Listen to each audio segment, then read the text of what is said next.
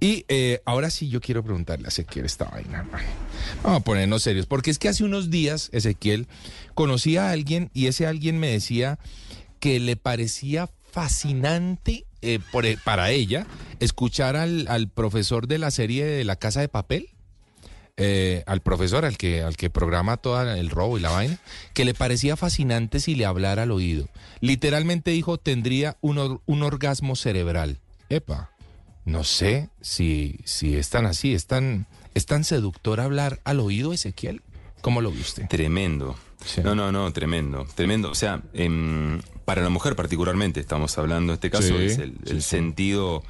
eh, está estudiado esto, no estoy inventando, es el sentido número uno, que en algún momento se pensaba que era el tacto, Ya. En el hombre la vista, bueno, el hombre definitivamente sí sigue siendo la vista, en la mujer la vista es muy importante, más de lo que se pensaba, pero eh, a través del oído entran un, un- un mundo de sensaciones, una sensación de intimidad muy, muy, muy grande, las propias vibraciones eh, del oído, eh, si el tono de voz o el, el timbre de voz de la, de la persona que te habla te Sí. gusta, te va a excitar más todavía, más, más las cosas que te dice, es decir, es un conjunto de cosas este, que, claro, tiene que ser un sentido, como todo, eh, utilizado oportunamente. Hay momentos para hablar al oído y momentos que no, hay momentos para decir ciertas cosas y momentos para decir otras, este, pero cuando vos sabes manejar eso y que además depende mucho de las preferencias de cada mujer, te digo Sí. que tenés el cielo ganado realmente porque solo hablando al oído podés provocar hasta orgasmos, ¿no? Epa. Ah, bueno. Eso puede, sí, eso, eso,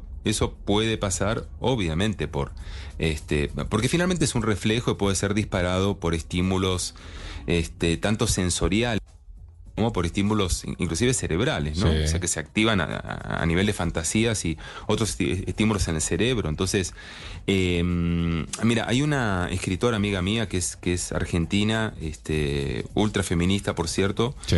y ella, ella, ella dice, bueno, siempre, siempre nos habla a los hombres como regañándonos, ¿no? Ajá. Este, primero por ser feminista, segundo por ser argentina. Las argentinas son de tenernos así medio, medio, bueno, no voy a decir la palabra, pero entonces eh, e- ella, ella dice, hombres, no manden mensajes de texto, manden mensajes de voz. A las mujeres nos encanta escucharlos. Y la Ah, verdad que tiene razón. Claro. Y si tenés una voz bonita, viste, no es por nada como nosotros, Juanca, que. Epa. Bueno. Claro, bueno, entonces, bueno, bueno. ahí, ahí digamos que, que puede funcionar Sí.